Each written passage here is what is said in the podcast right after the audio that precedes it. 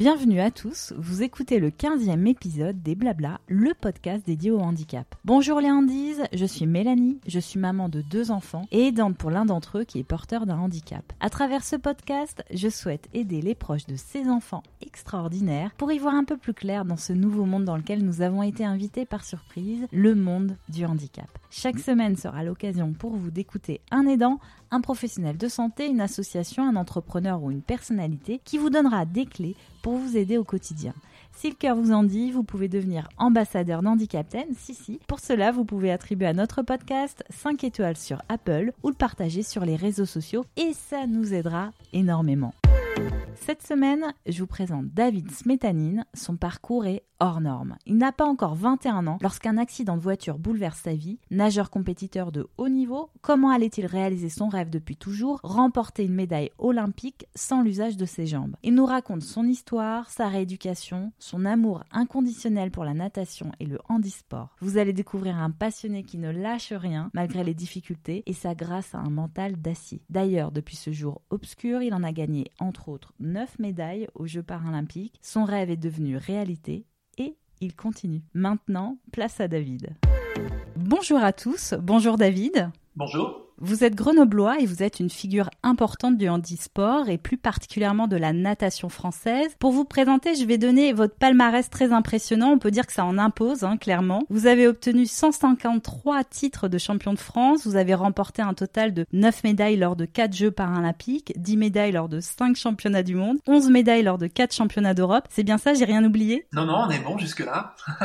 Aujourd'hui, vous accompagnez des dirigeants d'entreprise sur des thématiques comme la planification d'objectifs, l'adaptation l'échec, avoir un mental d'acier. Forcément, votre parcours vous a façonné, mais ce qui m'intéresse, c'est comment on arrive à ce niveau et comment on transcende son handicap. C'est ce qu'on va tenter de savoir avec vous. Le sport a-t-il toujours fait partie de votre vie du plus loin que vous vous souvenez? C'est la bonne première question qu'il fallait poser, je pense. Euh, oui, c'est quelque chose qui a été vraiment euh, un quotidien euh, dans mon éducation, mes parents ont toujours considéré que le sport était quelque chose de très important pour pouvoir équilibrer la, balance. Hein. Je veux dire, vraiment, c'est pas de autant sur le plan intellectuel que sur le plan physique et parce qu'on sait aussi que c'est une façon de canaliser l'énergie euh, d'un jeune, d'un enfant. Donc, euh, ça a été, c'était le premier point. Puis après, il y a eu la notion de rêve très rapidement qui est arrivée en me disant que le sport permet de, rêver justement quand on s'octroie des, des rêves comme cela avec des, des objectifs qui sont incroyables, comme les Jeux Olympiques ou les Jeux Paralympiques, bah ça, ça booste au quotidien, ça donne vraiment une cible, une motivation supplémentaire pour euh, atteindre ces objectifs. Et puis, on se rend compte au fur et à mesure du temps que tout ce qui est fait dans le sport est finalement très vrai dans la vie de tous les jours. Donc, euh.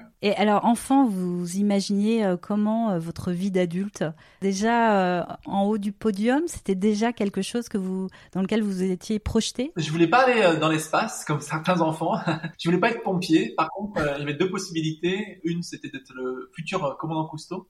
J'ai toujours aimé l'eau, la mer et, ce qu'elle nous offre et ce qu'elle nous réserve aussi. J'ai été fasciné par ses, aventures, par, son, travail de recherche, etc. Et c'est encore une fois une façon de s'évader aussi, hein, vraiment d'aller dans les pays du monde entier, de voir des choses. Mais le sport a vraiment pris une place euh, prépondérante très très rapidement et euh, je me voyais bien un jour sur un podium euh, olympique en me disant et pourquoi pas? Ça donne déjà votre personnalité dès tout petit. Et puis un jour, un événement euh, est arrivé, un événement dramatique. Le handicap a frappé à votre porte. Ça s'est passé à quel moment dans votre vie euh, Vous aviez quel âge? En pleine jeunesse, euh, j'avais 20 ans, j'allais avoir 21 ans. Et c'est vrai que oui, c'est arrivé assez brutalement, puisqu'en plus j'étais sauveteur, maintenant sauveteur, et que c'est moi qu'on est venu chercher en fait sur le de l'autoroute. Bah, le jour de cet accident, voilà. Donc j'ai été victime de ce qu'on appelle un AVP, accident de la voie publique, le 2 septembre 1995 ça remonte maintenant. Euh, il y a un sacré bout de chemin qui a été parcouru depuis, mais euh, mm. c'est sûr que quand c'est euh, d'une façon aussi violente, on parle de handicap acquis, oui, il faut savoir se retourner, il faut savoir rebondir, il faut savoir digérer ce qui se passe, encaisser pour pouvoir mieux repartir ensuite ou avoir au moins cette attention-là. Donc, euh, Et quelles ont été les conséquences de, de cet accident? D'abord sur le plan médical, il y a eu un grave pneumothorax bilatéral qui a failli me coûter la vie. Et sur le fond de, du traumatisme, il y a eu euh, deux séquelles euh, importantes ou deux fractures importantes de la colonne vertébrale et donc une atteinte à la moelle épinière, une atteinte médulaire au niveau cervical et au niveau dorsal. Donc une paralysie assez rapidement avec une chance, c'est d'avoir eu deux compressions de moelle et pas deux sections de moelle. Ça veut dire qu'il y avait une possibilité de pouvoir récupérer. Mais une double atteinte, Ça, c'est pas rien. Oui, c'est pas rien du tout. Dans un article du Parisien, j'ai lu, je vais vous demander euh, si c'est. Euh, parce qu'entre ce qu'on lit et ce qui est vrai, il faut toujours être méfiant. Votre père dit Le terrifiant est devenu merveilleux. Comment parvient-on à transformer l'horreur en sublime? Pouvez-vous nous parler des étapes que vous avez dû franchir et des déclics que vous avez eus? C'est une tournure ou c'est une, oui, une tournure que j'ai entendue une seule fois. Je pense qu'elle est vraie et c'est une façon aussi de dédramatiser les choses et de penser que malgré la, difficulté, il y a toujours une notion d'espoir dès lors qu'on enclenche le, le, premier pas, la marche avant. Quoi. Mm. Ça passe par différentes étapes, d'abord d'amour autour de, soi, hein, la famille, les proches, les copains, les copines. Enfin, être bien entouré, c'est très important, surtout au début de l'accident, parce que dans une première phase de rééducation, on est tout de suite très isolé, de par le handicap notamment, mais aussi parce que bah, les codes changent. Et on se rend compte que finalement, on va dépendre des autres au départ. Donc là, il y a quelque chose qui est difficile à accepter pour un jeune qui est à, en pleine, en pleine croissance, en pleine, en pleine maturité. Et, c'est vrai que ça demande du temps, euh, de la patience. Heureusement, j'en avais. C'était peut-être ma meilleure arme, probablement. Mhm. Et ensuite, euh, bah, de prendre les choses dans le bon sens, c'est-à-dire d'arriver à reconstruire un projet, d'abord de vie, et ensuite, pourquoi pas, une belle carotte. Pour moi, ça a été le sport, comme un but thérapeutique d'abord, et ensuite, pris à mon propre jeu comme une véritable passion qui est, qui est revenue, hein, telle qu'elle, intègre, mm. et de, rêver de Jeux paralympiques. Je ne pouvais plus être champion olympique, mais je me disais, à défaut, tu as une chance, une deuxième en tout cas. Celle-là, il ne faudra pas la rater. Quoi. Donc, on repart tambour battant et on se dit, euh, j'ai une deuxième opportunité qui est rêvée. Euh, je vais pouvoir me prouver à moi-même et aussi à mon entourage, les rassurer en même temps par la même occasion que je peux arriver à réussir quelque chose dans ma vie. Et bah, le sport, c'est un, moment plutôt sympathique. Quoi. C'est ludique, c'est festif, c'est tout ce que tout ce que le sport apporte en général. Donc euh, il y a un processus de réflexion qui est très vrai, je pense. Le terrifique amène quelque chose à un moment donné euh, de, beau, puisque quand on est au fond du gouffre et qu'on a cette capacité mentale et psychique de remonter la pente, tout est possible. Dans votre tête, après l'accident, euh, il a toujours été question du sport et de poursuivre dans cette voie et de vous accrocher même à ça. Il y a d'abord eu une volonté sur le plan du, personnage que j'étais à l'époque, hein, le, jeune champion qui rêvait de médailles, de victoires, etc. Mais il y a eu aussi, euh, je ne le cache pas, un, moment de, chaos. Je veux dire, au bout de quelques mois, lorsqu'on sort de l'hôpital et qu'on repart en rééducation et qu'on n'a pas de visibilité sur sa progression, qu'on ne sait pas où on va, etc.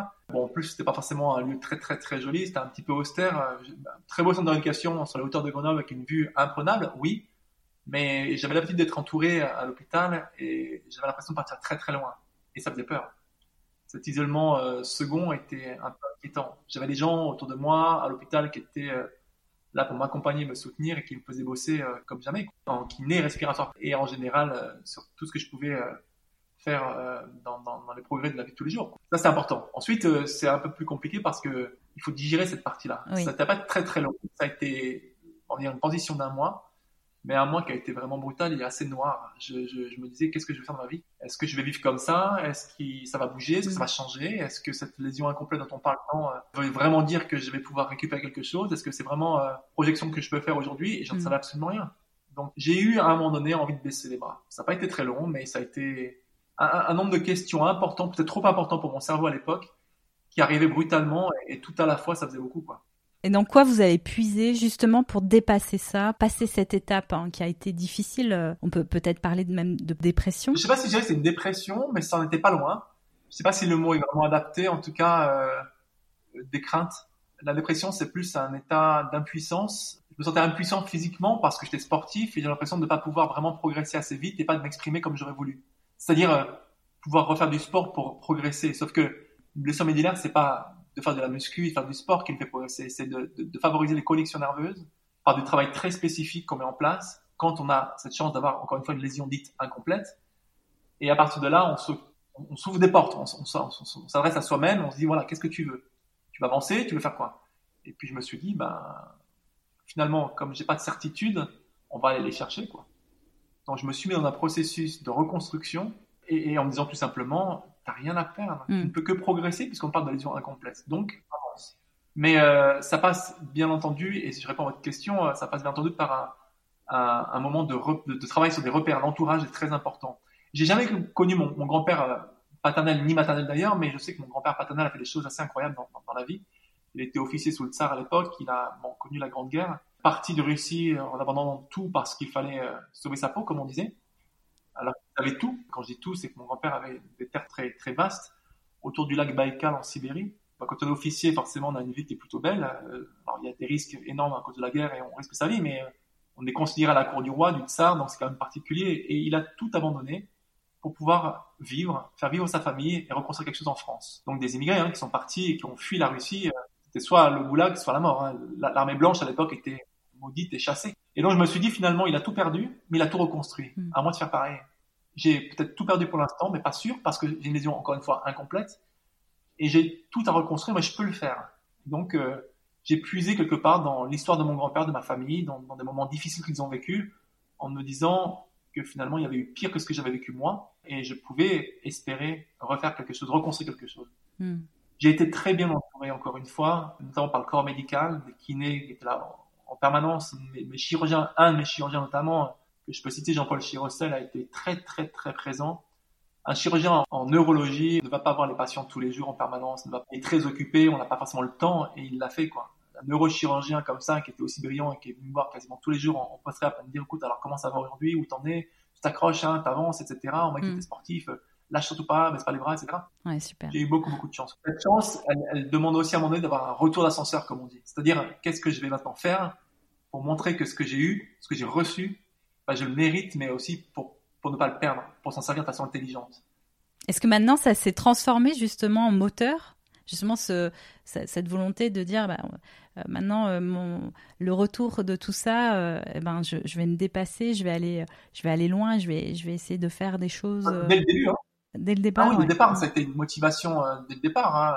Dès que j'ai pu reprendre des poids en rééducation, je me suis dit, mais attends, de quoi tu te plains finalement? T'arrives dans un endroit où il y a moins de monde qui vient te voir, c'est vrai, t'as pas besoin d'être chouchouté, t'as besoin de travailler pour pouvoir progresser et d'arriver à t'en sortir. Donc, c'est à toi de prendre maintenant le taureau par les cornes et d'avancer. Et c'est là que je me suis dit, t'as tout ce qu'il faut pour. Donc, profites-en, prends le taureau par les cornes et avance. Sers-toi de ce qu'on t'a donné, ce qu'on t'a offert.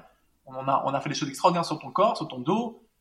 Je suis un miraculé, hein, je veux dire, j'ai, j'ai failli perdre la vie à plusieurs reprises et, il se trouve que sur ma route, le jour de mon accident, il y a une seule personne, j'ai bien une seule sur 11 km que j'ai croisée, qui venait dans le sens inverse en face, hein, en train de rentrer sur Grenoble, qui était euh, Philippe Maintenet, l'ancien directeur du SAMU de Grenoble, qui passait par là au même moment du accident, à la seconde près. Une chance inouïe. Une chance incroyable. Mais tout ça, quand on met tout ça à bout, mm, mm.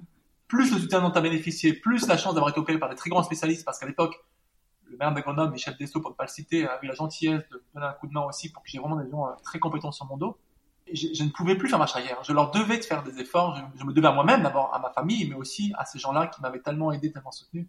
Je pouvais pas baisser les bras. Donc ça a été une motivation supplémentaire pour me dire, aujourd'hui t'as plus le choix, faut avancer. En arrivant en rééducation, là j'ai pu m'exprimer. Donc c'était l'opportunité rêvée. Pas forcément le cadre. Par contre, j'avais les éléments, les outils pour le faire. Donc j'ai pu euh, vraiment m'exprimer. Est-ce qu'être sportif à ce moment-là, ça a aidé pour se dépasser, pour, pour aller au-delà de la douleur? Est-ce que ça rentre dans les forces que vous aviez en vous pour passer cette étape? Plus euh, sur un plan psychique au départ. Euh, j'entends par là qu'on retrouve une identité en se disant, mais, on m'a mis en piscine au départ pour, euh, avec des frites, avec des bouées pour travailler en kinésithérapie. Et ça a été frustrant pour moi, hein, je ne le cache pas. Forcément, j'étais nageur de compétition et je me suis dit, qu'est-ce que c'est cette histoire là on, me donne des frites, mais je sais nager, je vais leur montrer ce que je suis capable de faire, etc ça m'a un peu piqué euh, au pif, quoi. Donc, euh, finalement, euh, non, mais c'est vrai que c'est dit comme ça, ça peut être rigolo, mais c'est vrai que c'était un petit peu rigolo, même un peu étonnant. Bah oui. D'un autre côté, d'un autre côté, c'était le passage obligatoire, c'était vraiment la kiné au départ. C'était pas la natation de course. Attends, on disait, tu, tu, te rends compte là, quand tu me parles? Ça fait deux mois que tu es là, même pas un mois et demi, mm. et tu veux nager en compétition. Attends, non, non, non, on va reprendre les choses dans le bon sens. Mm. Déjà, ton corps n'est pas consolidé, ta colonne vertébrale n'est pas encore assez stable. Donc j'étais dans une piscine à 35 degrés avec un corset, avec une minerve, avec des bouées, avec des trucs. On commençait à bouger un petit peu les bras. Mais quelque part, j'avais déjà cette odeur de chlore qui me piquait le nez. Je remettais mes t-shirts de compétition, etc. Donc je retrouvais petit à petit une branche à laquelle me raccrocher et avant tout un fil conducteur. Et donc, ben, j'avais encore une fois les moyens de m'exprimer. Voilà. Donc très rapidement, ça a été euh, un aboutissement ce plan euh, de la kinésithérapie, hein, vraiment dans un but euh, thérapeutique ensuite, très rapidement, ça a été aussi euh, une façon de me prendre à mon propre jeu et de me dire, bon, ben voilà, maintenant t'y es, tu vas être dans l'eau, t'y es, il va falloir euh, faire le maximum et, et, montrer ce, dont tu es capable, quoi, tout simplement. C'est ça, ouais. finalement, c'était peut-être euh, une compétition avec vous-même à ce moment-là. Oui, parce qu'il y avait un plaisir énorme d'entrer dans une piscine pour la, pour la kiné, entre autres, de reprendre des poids pour faire la muscu, etc., de, de faire des choses, de l'activité physique et sportive et de m'exprimer, de, de, de, me dire tu vas progresser, mais peut-être un peu trop quoi. On me, on, on me mm. de la kiné, je passais 5, 6, 7 heures par jour et j'arrivais, j'étais KO quoi, j'étais plus en état physique pour faire ces choses-là, j'étais trop fatigué. Mm. Et on me disait mais là c'est contre-productif, il faut que tu te reposes. Je fais non, je vais pas me reposer, il faut que je travaille, il faut que j'avance, il faut que je progresse, faut que donc j'en voulais, j'en voulais, j'en voulais et puis euh, et puis c'est comme ça que j'ai avancé quoi. Alors après oui bien sûr qu'il y a eu ce couteau à double tranchant à la, à la piscine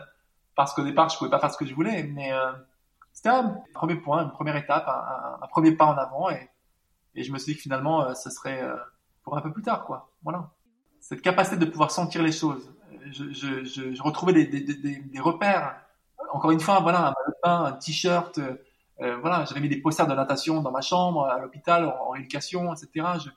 Je, me recréais mon identité et puis je me disais, mais tant t'es un champion, t'es un sportif, euh, sois patient et ça va, et ça va venir. Mm, mm, mm. Croyez-vous que c'est accepter la condition pour avoir un rapport aux autres équilibré, harmonieux? Est-ce que ça, il y, a déjà cette première étape euh, d'accepter euh, son corps tel qu'il est et, euh, et d'avancer euh, là-dessus? C'est fondamental. Oui, oui, oui. Foncièrement, on doit accepter une partie, pas forcément définitivement, puisque le propre du sportif ou de la rééducation, c'est de progresser. Donc on se dit que c'était un corps qui est en mutation, qui est en perpétuelle évolution.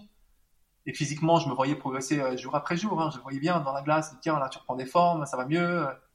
Euh, bon, ça m'a aussi permis de pouvoir être en fauteuil assez rapidement, d'être mm. autonome, et, c'était important pour moi aussi, quoi. Mais euh, j'avais peut-être un ascendant psychologique par rapport aux autres, sans forcément le, dire de façon négative, parce que je voulais pas me comparer à eux et je voulais pas créer un rapport de supériorité. Encore une fois, hein. mm. c'était juste une comparaison qui était légitime. On est tous dans des, moments de comparaison quand on a un accident, on se dit où est-ce que j'en suis par rapport à eux? Ah, lui, il m'impressionne, il est en fauteuil, il va super vite, euh, mm. il se tient tout seul en fauteuil, il avance tout seul, etc. Moi aussi, je vais avancer tout seul, je vais me débrouiller tout seul, je veux pas qu'on m'aide. Veux... Et ça s'est fait au fur et à mesure, quoi. Mais euh, avant toute chose, je crois que tant que je pouvais travailler, tant que je pouvais nager, tant que je pouvais, même si j'arrivais en retard au, restaurant le soir en rééducation parce que parce que je mettais deux heures pour me changer ou pour me rhabiller ou parce que je voulais rester dans l'eau et que je traînais dans l'eau, etc. Je voulais en faire toujours un peu plus. J'avais cette impression d'être euh, sur le bon chemin et me dire que je fais pas comme les autres, j'en fais plus que les autres. Et donc euh, psychologiquement, c'est un bien fou quoi. On se sent satisfait de ce qu'on a fait la, la, journée. On est fatigué, on est cuit, mais bah, le devoir accompli quoi. Chaque jour suffit à sa peine comme on dit, mais chaque jour je progressais en disant t'es KO ce soir, bah tu seras encore KO demain et pendant encore quelques mois parce que c'est comme ça que tu progresses. Quoi. On sent le mental, hein, c'est important dans tout ça. Ça fait du bien, très important. Avoir un mental d'acier d'ailleurs, est-ce que c'est inné ou c'est c'est quelque chose qui se construit, se renforce? Euh, Est-ce qu'il y a des petits riens dans l'enfance qui favorisent ça selon vous? Oh, Il y a quelque chose d'un peu génétique aussi, je pense, dans les traits de caractère familiaux et, ce que j'ai encore tiré ou puisé dans la, la, grande histoire de mes grands-parents par exemple, qui m'a aussi aidé à avancer, mais... Euh, je dirais quand même foncièrement c'est quelque chose qui se construit. Hein. C'est comme la confiance en soi, c'est pas quelque chose qui s'invente, ça s'improvise pas. On en a un petit peu parfois, mais si on a un point de départ, le, le, la réalité de montrer rapidement que c'est quelque chose qui se construit, qui s'entretient, qui se, oui, qui, qui se construit. Donc euh, à nous de la de la cultiver, à nous de la de la faire progresser cette confiance et surtout euh, ce mental quoi. Pour moi, ça passait par le travail incontestablement. Mm, mm. Voilà, la notion d'expression euh, dans l'eau, à l'entraînement, etc je finissais l'entraînement des fois quand on nageait un peu plus tôt dans l'après-midi parce que je nageais pas toujours au même créneau horaire. Puis en plus, j'avais euh, des personnes qui étaient en surcharge pondérale à côté de moi, qui venaient pour marcher, qui me faisaient des vagues, etc. Puis moi, je me dis, mais c'est pas grave, je vais lutter contre la mer, les, les, les éléments se déchaînent, mais c'est pas grave, je vais aller. C'était une piscine qui faisait 16 mètres, avec une eau à 35 degrés, c'était une grande baignoire, en fait, mais j'avais l'impression de nager, quoi. Donc, j'étais vraiment content. Et, mm. et quand j'avais la possibilité de pouvoir en faire un peu plus, ben, j'allais euh, au gymnase en dessous, j'allais jouer au basket, j'allais faire des choses, je, voilà. Je voulais m'exprimer et, je crois qu'on m'en a aussi donné les moyens, donc c'était important pour moi de mm, mm, mm. le faire à fond. J'ai construit aussi ce mental au fur et à mesure. Avec de la patience, avec du travail, mais aussi beaucoup de patience. Pour certains qui nous écoutent, ils vont peut-être avoir une image de super-héros euh, vous concernant. Alors je vais vous embêter un petit peu parce que même les super-héros, ils ont des faiblesses. Est-ce que vous avez déjà souffert du jugement euh, des autres? Est-ce que vous êtes déjà senti euh, diminuer en raison de votre handicap? Alors ce qui m'intéresse surtout, c'est comment vous avez géré ces sentiments ou comment vous avez appris à les gérer? Oui, alors il n'y a pas faire des maladresses, c'est quelque chose qui est humain. Euh, personne n'est invincible, personne n'est parfait les maladresses, des fois, elles sont pesantes parce qu'elles sont régulières. Parce que c'est anecdotique, c'est pas un souci. Mm. Euh, les personnes viennent vous voir au bord de la route, on vous dit par exemple, vous voulez un coup de main pour votre fauteuil ou vous avez besoin d'aide, monsieur, pour traverser, etc. Quand on est complètement autonome, c'est horrible d'entendre des choses pareilles. On se dit, mais de quoi on parle mm. à traverser la route mm. Vous plaisantez J'ai plus 4 ans, on va pas prendre par la main pour traverser la route. Enfin, je, Ah oui. Et je voulais pas répondre comme ça non plus. Donc je trouvais une solution pour être courtois, poli, gentil. Bon. À un moment donné, ça devient excessif. Et on peut pas empêcher l'humain de réagir et de dire aux gens, vous savez, euh, non, mais enfin, merci, mais j'ai besoin de personne. Et puis quand on a des gens qui insistent, pas tout le monde, heureusement, des fois c'est de la bienveillance et c'est très bien. Parfois, des personnes insistent un petit peu et, et là, on n'a pas tendance à vouloir les envoyer un petit peu balader, quoi. Mm. Et comment ça se passe? Ben, On est spontané. Et dans des moments de spontanéité, parfois, on est un peu maladroit nous aussi. Donc, on arrive à se dire qu'il faut comprendre les gens, qui n'ont pas forcément un mauvais esprit. Mais euh, j'ai envie de dire que finalement, très rapidement, le sport m'a permis d'avoir cette visibilité euh, de, de, moi et cette perception des, des choses différentes. Donc, euh, bien sûr que parfois, on a des, des, des, regards qui sont accablants, des enfants qui parlent dans les transports en commun, on, on les entend. Hein, mm-hmm. Je prenais le tram et mm. on entendait les générations nouvelles dire « Oh là, monsieur, il est handicapé là-bas, qu'est-ce qu'il a ?» Et c'est des tout petits, donc on a aussi euh, dans l'obligation de comprendre qu'ils ne connaissent pas ces oui. choses-là. Plus le temps est passé, et plus je me suis rendu compte que c'était de moins en moins présent et que les générations actuelles, elles, elles font pas attention. Elles regardent discrètement, rapidement, mais elles ne s'arrêtent pas sur, euh, sur la personne en fauteuil, notamment en fauteuil. Beaucoup plus peut-être sur une personne qui a peut-être une déficience visuelle, qui a une canne blanche mmh. dans la rue, etc.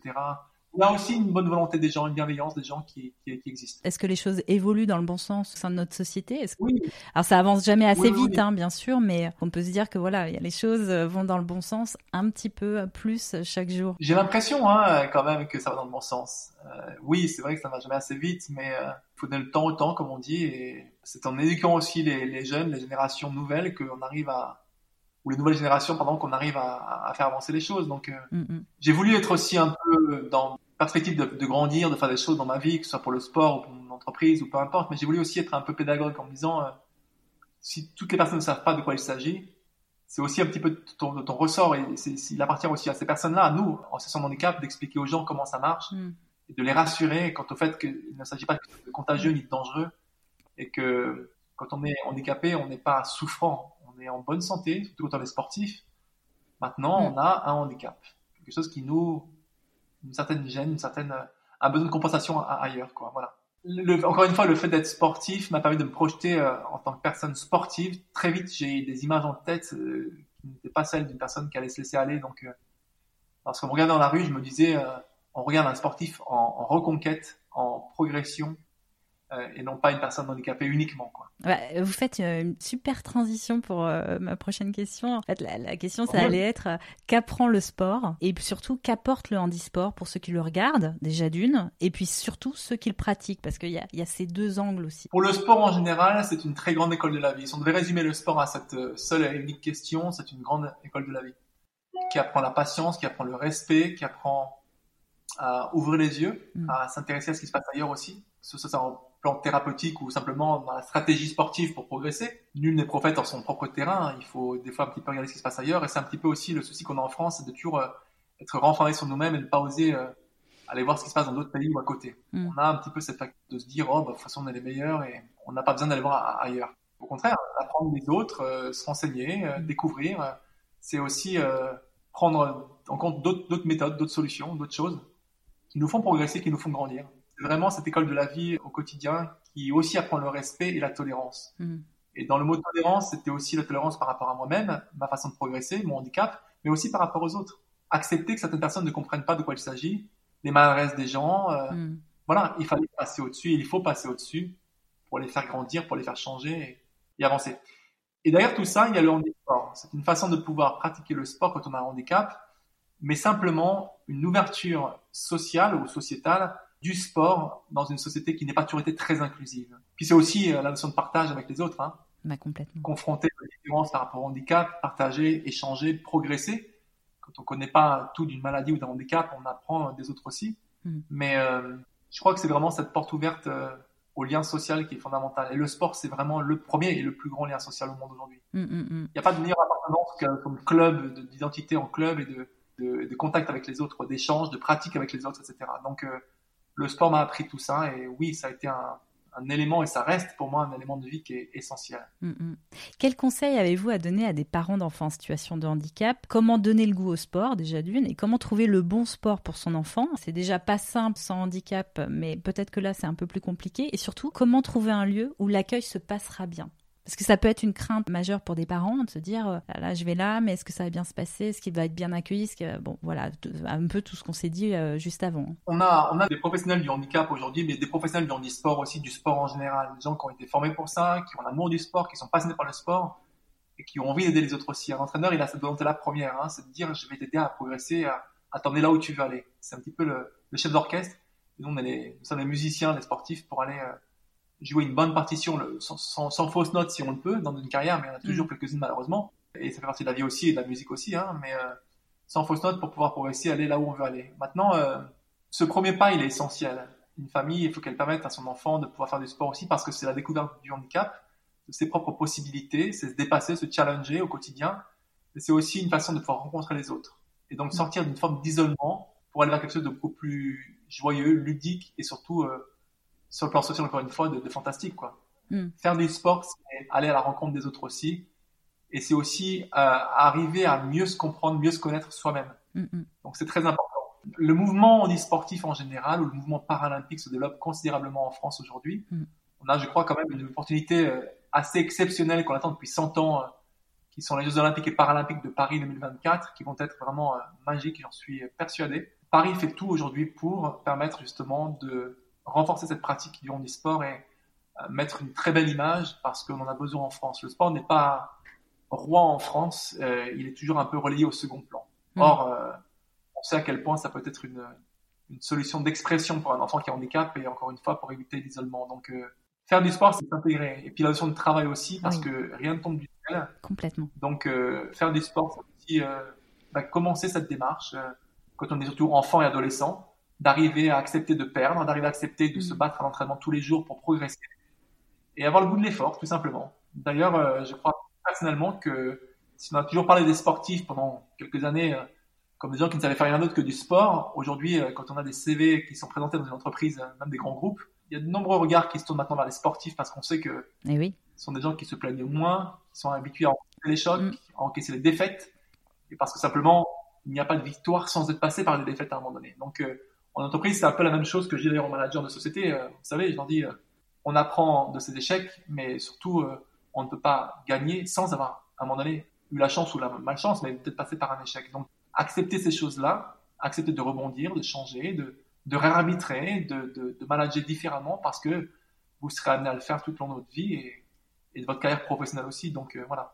Mais le sport, c'est ça, hein, c'est vraiment cette volonté de pouvoir aller vers les autres et, encore une fois, c'est ouvrir les portes d'une nouvelle vie pour un enfant qui est en situation de handicap en général. Super message. Hein. Il ne faut pas forcer les choses, il faut simplement proposer plusieurs choses, essayer, voilà, et puis ensuite faire des choix, tout simplement.